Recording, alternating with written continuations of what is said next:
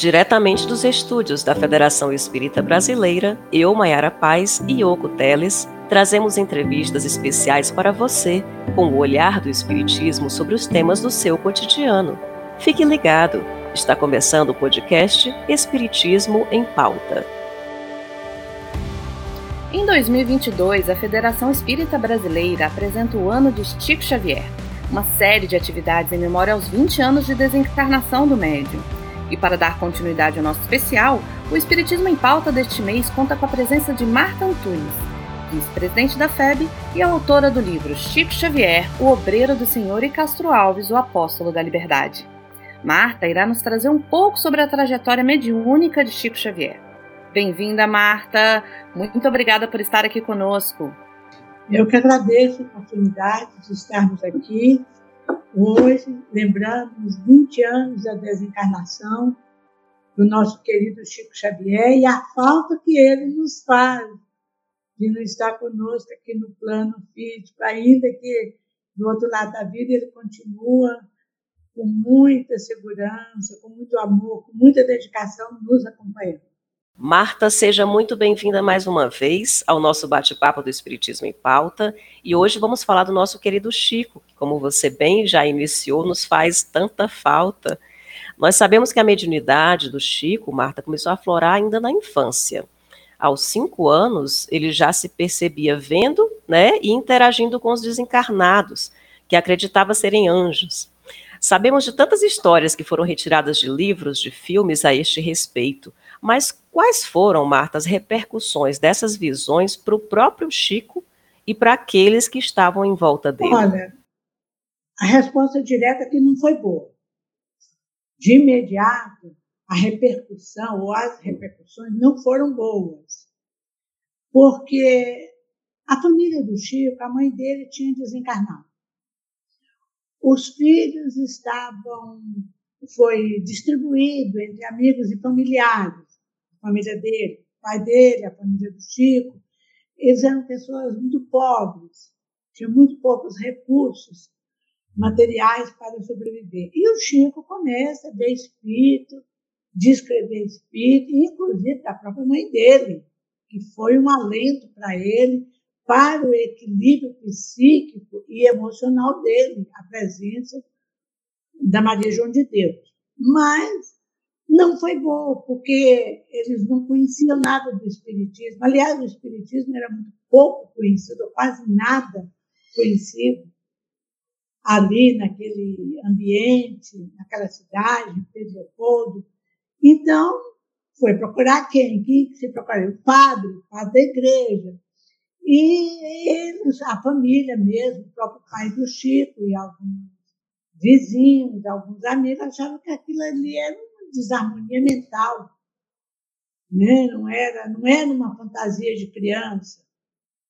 Era uma desarmonia mental, porque não era, ele não via aqui hoje, amanhã, depois. Não, era uma coisa muito frequente, muito intensa. Então, eles começaram a, a entender que aquilo era um distúrbio psiquiátrico, como nós diríamos hoje.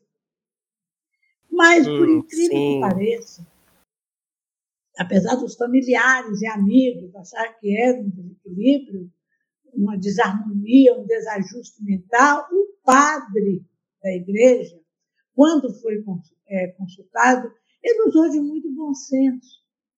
Porque naquela época, o pai do Chico chegou a pensar em interná-lo. Você já pensou em internar uma criança pequena? Esse deságio falou, não, não vamos internar, não, vamos dar tempo, nós vamos orar, nós vamos confiar ele e seguindo aqueles preceitos da Igreja Católica de comungar, de comunhar, de comungar, de, batismo, que já era batizado, nós vamos então, quem foi a voz do bom senso foi o padre. E com isso é, salvou o Chico de ser internado, ou, ser, ou, ou pior, às vezes podia não, não ser internado, o que seria uma tragédia, uma criança ser internada. Eu nem sei se internava criança naquela época, nos hospitais psiquiátricos, mas ele teve que usar drogas. porque geralmente a psiquiatria, no distúrbio uhum. grave, considerado grave, começa é, a pessoa ingerir drogas, e aí seria muito mal. Então, não foi uma repercussão boa, mas que teve um final feliz. E outra coisa, ele não só via, ele conversava, ele captava informações que estavam além da capacidade de uma criança. Chico era um médio com diferentes habilidades, não é mesmo, Marta? Além da psicografia e psicofonia, quais outras faculdades mediúnicas foram afloradas pelo médium ao longo de sua trajetória? Pode-se dizer que o Chico tinha todas as manifestações mediúnicas conhecidas, e talvez até algumas que nós ainda não conhecemos, ou que Kardec não é, anunciou em O Livro dos Médios. A psicografia foi a mensagem, digamos, foi a, a forma mediúnica, é, digamos assim, missão. Através do livro hum. foi estabelecido que ele iria é, é, trazer a mensagem do plano espiritual. Mas o Chico tinha todas as mediunidades. E eu mesma tive a oportunidade de presenciar algumas vezes. Mas eram manifestações tão naturais que só depois que passava a manifestação, que o fenômeno acontecia, que a gente caía em si e via que foi uma coisa que era realmente extraordinária. Por exemplo, quando o Chico chegou numa determinada época, já em Uberaba, que ele era muito conhecido no Brasil fora do Brasil, ele recebeu uma quantidade enorme de correspondência mas era enorme mesmo, literalmente falando. E naquela época eram cartas, telegramas, não tinha nada como nós temos hoje em mensagem pela internet. Então, é, havia uma sala, um salão, um, várias mesas assim, longas, é, formando um quadrado, formando retângulo, em que diariamente colocava-se aquelas cartas, aqueles telegramas em cima da mesa. Havia uma mesa larga que eram várias camadas. Então, o Chico, depois que ele levantava, que ele acordava, que tomava o seu café da manhã, ele ia nessa, nesse salão, essa quantidade enorme de carne, pelo chão, por todo canto, e ele passava a mão por cima, assim, de, de cada fileira de cartas. Uma mesa, às vezes, tinha cinco, seis fileiras. Ele, ele ia passando devagarzinho e falava assim: tira essa daqui, que é uma resposta urgente. Aí ia fazendo assim: essa, essas aqui, essa que é urgentíssima. Coloca, prioriza. Que é urgente. Então, você veja, é uma mensagem, é uma mediunidade excepcional. Ele, é como se a mão dele fosse leitura do código de barra. Só que ele captava o que hum. estava dentro do envelope fechado. Um envelope fechado, de, de uma comunicação, de um telegrama fechado, e ele sabia, ele selecionava, e aquelas outras ele ia responder com calma. Essa era uma coisa que, que chamava atenção. Uma outra coisa, quando o Chico, isso eu presenciei algumas vezes, é, quando ele estava psicografando lá no Grupo Espírita da Prece, eu já presenciei a vida do Chico mais ele em Uberaba, os meus pais lá em Pedro é, Às vezes eu começava a receber uma mensagem mediúnica e o ambiente modificava.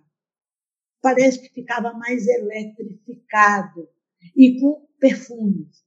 Eu não esqueço de, um, de uma poesia essa eu não esqueço, ela foi publicada, se não me engano, pela GM, Grupo Espírita Emmanuel, de São Bernardo. Chama A História de um Violino. Eu estava lá, em Verava, lá no Grupo Espírita da Prece, de repente começou um perfume, mas um perfume assim, agradabilíssimo. Mas não é perfuminho, não, é perfume forte, espalhando, só aquilo já fazia aquela multidão que estava ali ficar silenciosa. Aquele perfume agradável, era um perfume assim, quando, quando você, nós entramos numa floresta, uma mata, que acabou uhum. de chover, que tem aquele cheiro da natureza, de árvore, de flores, aquela coisa assim. E a gente, nós fechamos até os olhos para poder é, sentir mais aquele perfume. E o Chico lá psicografando, com a cabecinha, a mão na cabeça e psicografando. De repente parou o cheiro, veio outra mensagem e tudo. Quando acabou a reunião, no final, ele fazia a leitura da mensagem recebida. E na hora que ele começou a ler a história de um violino, começou aquele perfume, um efeito físico, um efeito uhum. físico, aquele perfume, aquela coisa. E a gente, nós fechávamos, todo mundo, a multidão toda calada, silenciosa, com os olhos fechados, sentindo aquele aroma da história do violino, que é uma história de Maria Dolores, que é uma poesia dela, que ela Sim. conta desde o momento que o violino, que a, a pessoa que vai construir, o escultor que vai esculpir o violino, vai na floresta, escolhe a árvore, tira o tronco da árvore, e aí vai contando a história até o violino se transformar, chegar na mão de um grande músico para ser tocado. Então, é uma coisa, é uma mediunidade de efeito físico, todo mundo percebia, qualquer pessoa percebia. A primeira que eu falei, que ele passava a mão assim, sabia o que, os conteúdos, o que era importante, o que não era, é uma espécie de psicometria. Psicometria é uma leitura, por exemplo, você tem um objeto, você tem um, uma medalha, um, um, um anel, algo que pertenceu a alguém, ou você pode chegar no museu, ver uma peça que está exposta, quando você toca naquilo, você sabe quem foi o dono, a quem pertenceu, o percurso, onde foi comprado, onde foi feito, tudo isso. Ele nem precisava tocar, ele passava a mão por cima. É uma espécie de psicometria altamente evoluída. É, essa questão que foi feita agora era um pouquinho mais complexa, porque ele tinha outras mediunidades, tinha de cura, mediunidade curadora. Mediunidade curadora, assim, excepcional. Eu mesma fui beneficiada, meu pai, que era muito amigo dele, teve um câncer generalizado de ossos, nos ossos, e o, o Chico enviou para ele, por meu intermédio, uma garrafa de água fluidificada, magnetizada, pelo Espírito Sheila, e quando se abria, era aquele perfume de rosas que inundava. Ele falou: dá para o seu pai para tomar. Ele tomou durante um ano, duas vezes por dia, um pouquinho, uma colher de, de chá, daquela água misturada com água. No final de um ano, ele veio a desencarnar. Mas todas aquelas dores, o câncer no osso não é fácil. Ele tinha um câncer generalizado nos ossos do crânio ou dedão do pé ele não sentia dores, ele conseguia falar, ele conseguia andar. Então, tinha mediunidade de cura. Ele tinha mediunidade de materialização, que é Emmanuel, depois falou, chega, acabou. Não é, você está desviando da sua missão. Os espíritos, objetos, transporte de objetos. Nós temos uma história de uma, de uma que foi vice-presidente da FEB, Maria Cecília Paiva, ela tinha um, ela, um dia o Chico estava no Rio de Janeiro e foi visitá-la, que eles eram, os dois eram muito amigos. Na casa dela, na, assim, na parte da manhã, ele passou na casa dela para de lá os dois irem para a TEB, na, na, sede histórica do, hoje da, da, da Federação Espírita Brasileira. E quando ele chegou, conversando, pegar um cafezinho, mineiro gosta de cafezinho, um pãozinho de queijo, apesar da dona Maria Cecília Paiva não ser mineira, carioca, todo mundo sentado e na em volta ali da casa dela, no jardim, todo mundo ficou sabendo que o Chico estava lá, começou a juntar aquela multidão. De repente, o Chico, conversando no meio do intervalo assim, entre uma conversa e outra, uma conversa ali numa sala, plena luz do dia, com sol, aquele sol caloroso do Rio de Janeiro, materializa-se um buquê de rosas, cai em cima da mesa. A dona Maria Cecília, ela contou isso para mim. Ela falou, Marta, eu não tive tempo mal, mal de pegar uma pétala, porque o povo, quando viu aquelas rosas, aquele buquê de rosa materializando, entraram, abriram as portas, pegaram todas as rosas. Nossa, todo mundo queria. Tinha muitas vezes. uma coisa que eu admirava muito no Chico, inclusive nas nossas reuniões mediúnicas, sobretudo aqui na Pé, mas do Brasil tudo, ele saía do corpo e ia visitar as pessoas. Né? Muitas vezes até materializava, muitas vezes as pessoas viam o Chico, conversavam com ele, dava mensagem. Então ele tinha muitas mediunidades, sabe? muitas mediunidades, até psicografonia, tem até livro. Mas, apesar dessas grandes faculdades mediúnicas, coisas que a gente nem entende algumas ainda, durante cinco anos ele recebeu mensagens mediúnicas pela psicografia e pela psicofonia, nos cinco primeiros anos dele como médico. E no final ele falou para Emmanuel assim: que, que eu faço com essas mensagens? Cinco anos, um médico que foi um missionário, de uma mediunidade excepcional. Chega um momento a gente não sabe quem é melhor, se é ele ou o espírito. Tão bons que são. Aí o Emmanuel falou: essas mensagens, rasga, jogue fora. Mas ao jogar fora também era um treinamento. Era um exercício para o seu trabalho mais tarde no campo do livro. Então, vocês notem que até o Chico Xavier, missionário, precisou de um treinamento e, e mensagens que, como Kardec fala, né? Kardec fala a esse respeito. Imagine, né? Se Chico precisou desse treinamento, Marta, imagine, imagine nós. Que sobra para nós. de treinamento em várias encarnações. Então, é um assunto que a gente poderia ter uns exemplos assim, riquíssimos. Sim, sim, com certeza. Não, incrível, incrível, muito aprendizado, né? E você citou a questão das cartas, e a gente percebe que eh, foi um, um dos grandes trabalhos de Chico, né? É, realmente a psicografia, as cartas, que virou até um filme, que, né, que as pessoas puderam perceber um pouco desse grande trabalho, dessa grande amplitude que foi. E as cartas serviram como conforto, né, Marta? Aqueles que, que tinham um ente querido desencarnado. Você poderia nos comentar como é que essas cartas, psicografadas pelo Chico, né, recebidas, e as mensagens de consolo que foram, que vieram por meio do Chico, auxiliaram tantos, tantos corações? Olha, as cartas realmente era representada e representa ainda quando nós lemos uma mensagem de grande conforto espiritual para o destinatário, para os destinatários. Mas a gente pode ver, a gente falar das cartas, que a, a missão do Chico, o trabalho missionário dele, ele passou por várias etapas.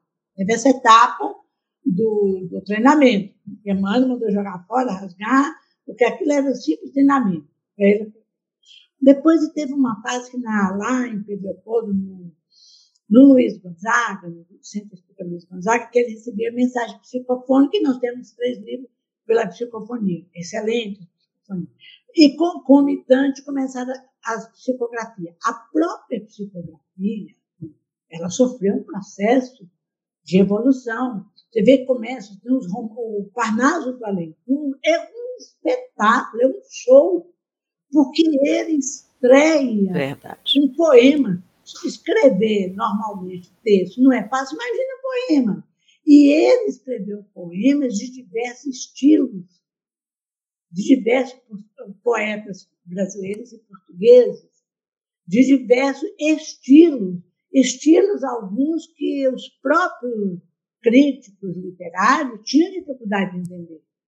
Então ele escreveu, então ele, aquilo ali foi espetáculo. Ele entrou assim, foi um entrée, como diz o francês, um avant-première fabuloso. Mas, quer dizer, depois ele veio, você vê que ele começa a escrever textos. Ele começa com os romances de Emmanuel, coisa histórica. E, e não é só a história, são fatos concretos. Uma história verdadeira, não é uma fantasia mesmo que, por exemplo, Paulo esteja, esteja fundamentada no Atos dos Apóstolos, mas se reporta aquela época. Então, é um romance histórico, é ele vai adquirindo essa agilidade, deve mergulhar muito no passado, porque muita coisa é lembrança pretérita. Depois ele entra na série André Luiz. Gente, a série André Luiz é algo excepcional, porque é ciência pura. Desde física, química, Justamente. biologia, é, é, neurociências. Então, claro que era o André Luiz coordenando em vários espíritos, mas para o médium receber. Então, nós vamos ver até chegar um momento das cartas.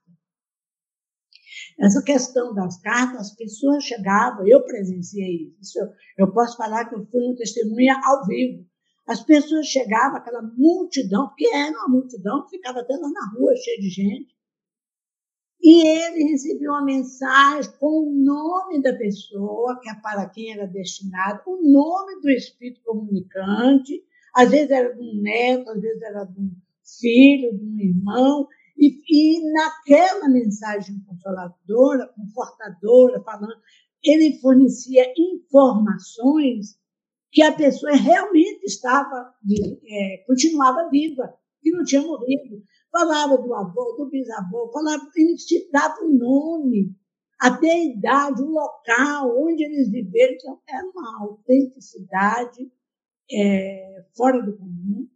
Inclusive, é, cartas que serviram, inclusive, como defesa de, no, no, judiciário.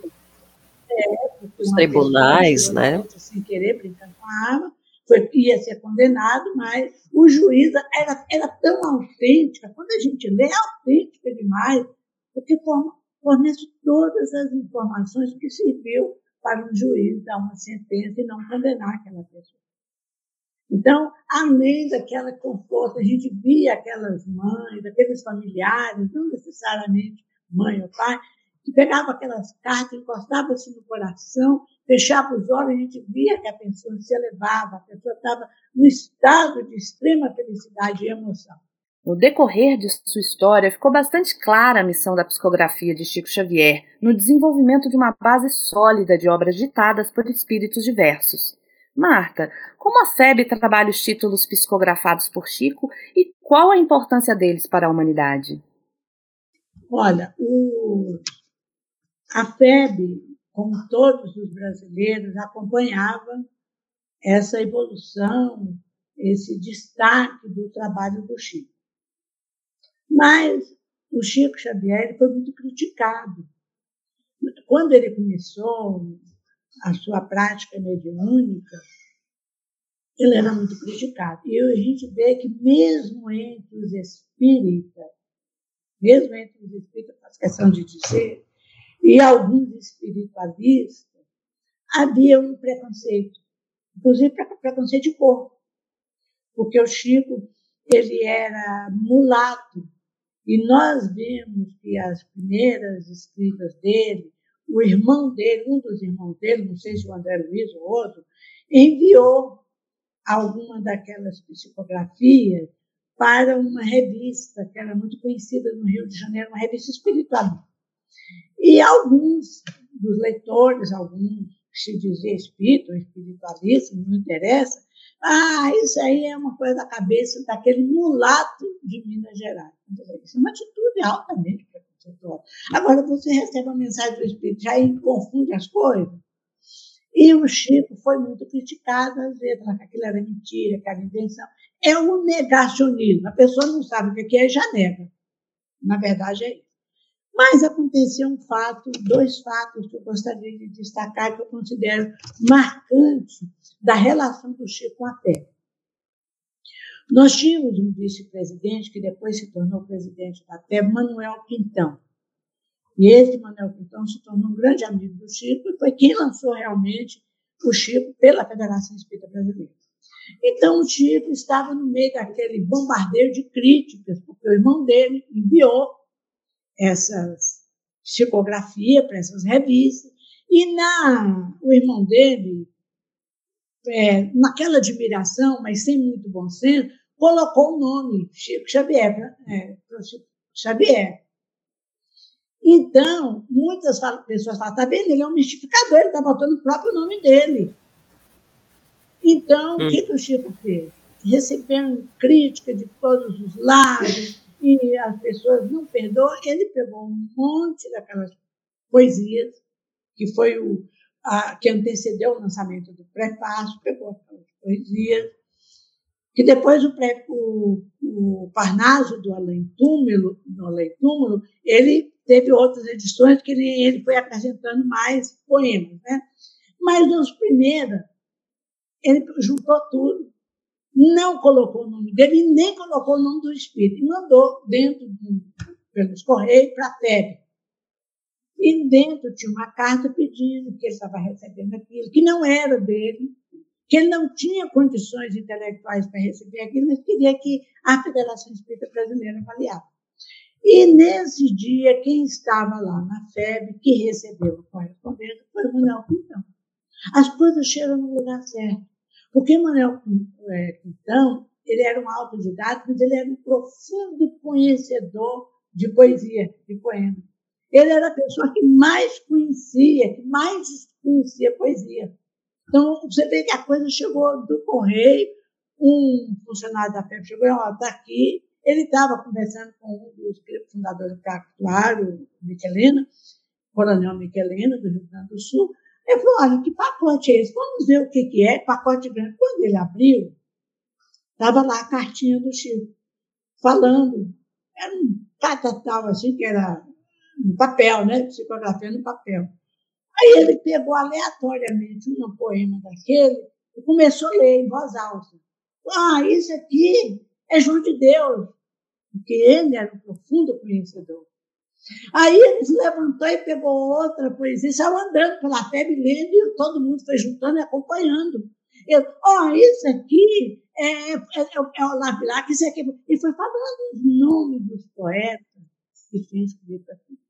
Então, foi a partir daquele momento o primeiro contato com o Chico. Aí o Manuel Quintão fez todas as honras da casa, começou, conheceu, visitou, tornou muito amigo próximo, inclusive algum parente do Manuel Quintão teve um casou, né? Ele fez uma ligação é, conjugal com um parente do Chico. Esse foi o primeiro momento.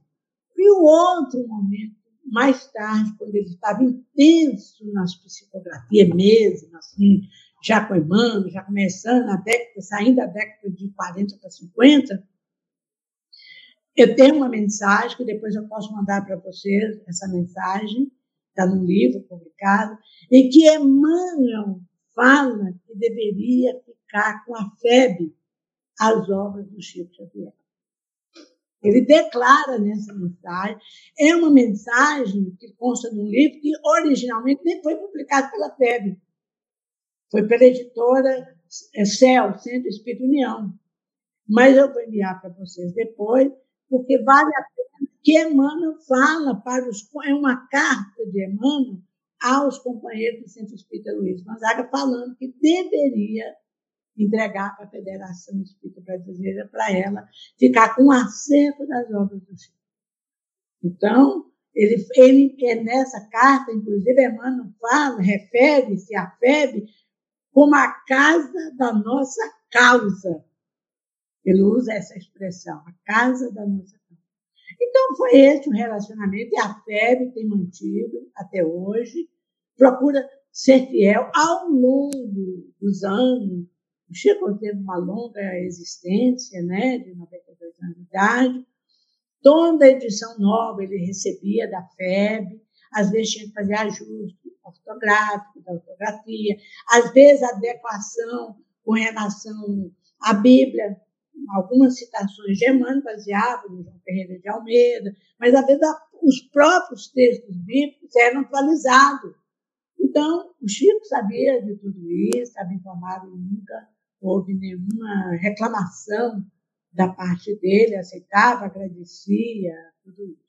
Já que você deu spoiler, com certeza todos os ouvintes vão ficar muito interessados nessa carta, como eu fiquei.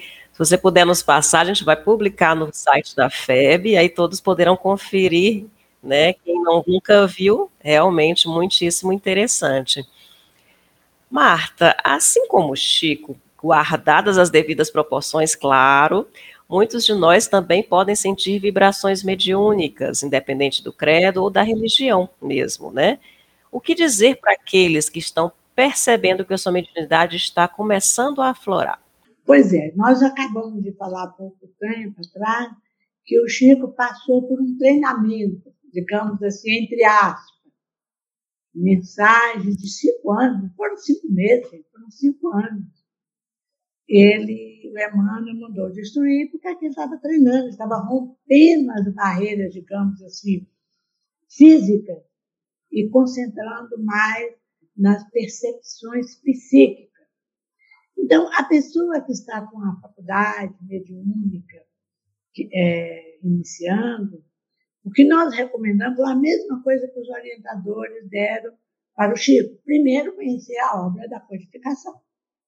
Não era só conhecer, como também viera dar para o Divaldo, para outros médios, para Ivone, não era conhecer assim, só uma leitura ampassando, superficial.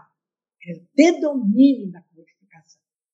Porque a codificação Estudar, é, né? traz os esclarecimentos necessários para a pessoa saber como agir. Mesmo a pessoa que não é espírita, independentemente dela tornar-se um médium espírita ou não, ela pode ler. São orientações que se aplicam a qualquer pessoa que está captando e recebendo mensagem do plano espiritual, seja pela psicografia, pela vidência, pela psicofonia, de qualquer forma. Então, isso foi a orientação básica. E depois nós é, acrescentamos que é importante a pessoa ter um conhecimento daqueles primeiros interpretadores de Kardec, os chamados clássicos, como Leon Denis, como Gabriel Delane, que eram pessoas que, a despeito de antes não conhecer o Espiritismo como encarnado, eles captaram bem o Bozano, inclusive de uma forma, Camille Flammarion, inclusive de uma forma muito usada em estudo de casos. Né? Flammarion fazia estudo de casos, de, que nós chamamos hoje de estudo de casos, o próprio Bozano, a crise da morte. Então, tudo isso, não é que a pessoa vai ser um intelectual do Espiritismo, ela tem que conhecer os fundamentos. É como nós, quando vamos para uma escola, no, nos primeiros anos, a gente tem que dominar as quatro operações, né? Soma, adição, subtração, tem que saber escrever, aquela coisa. Então, é isso que nós recomendamos. Mas tem uma coisa que o Chico falava assim, toda hora, ele sempre dizia, qualquer hora ele enfiava essa, essa informação no meio da conversa, que é importante a prática da caridade. Aliado ao conhecimento, ele falava, a caridade, a prática da caridade foi a minha retaguarda. É o que me garantia a minha retaguarda, ou seja, era a minha proteção. Fazer o bem da maneira que a pessoa possa fazer, por palavra, por, por ato, por, por, por pensamento, por prece, mas fazer a caridade. Eram esses dois, vamos dizer, pilares, né? o estudo, o conhecimento e a prática do bem. Muito obrigada, Marta. Aproveitando que deu um spoiler do nosso próximo episódio, que a gente vai comentar sobre a caridade em Chico, né? E pela participação, obviamente, no nosso episódio especial Ano de Chico Xavier. É com muita alegria que a gente celebra o nosso médium mineiro que, tanta, que trouxe tantas lições de amor e fé para nós. Agradecimento é meu, que Deus continue abençoando vocês nessa tarefa desse ano, 2022, 20 anos. A gente não pode falar isso, não deveria falar, mas nós estamos comemorando 20 anos da desencarnação do Chico. Parece, né? Porque nós estamos louvando, uma comemoração de louvor, de agradecimento por essa criatura tão magnânima, tão magnífica que cruzou a nossa existência nessa, e é de todos os brasileiros e de muitos estrangeiros nessa encarnação.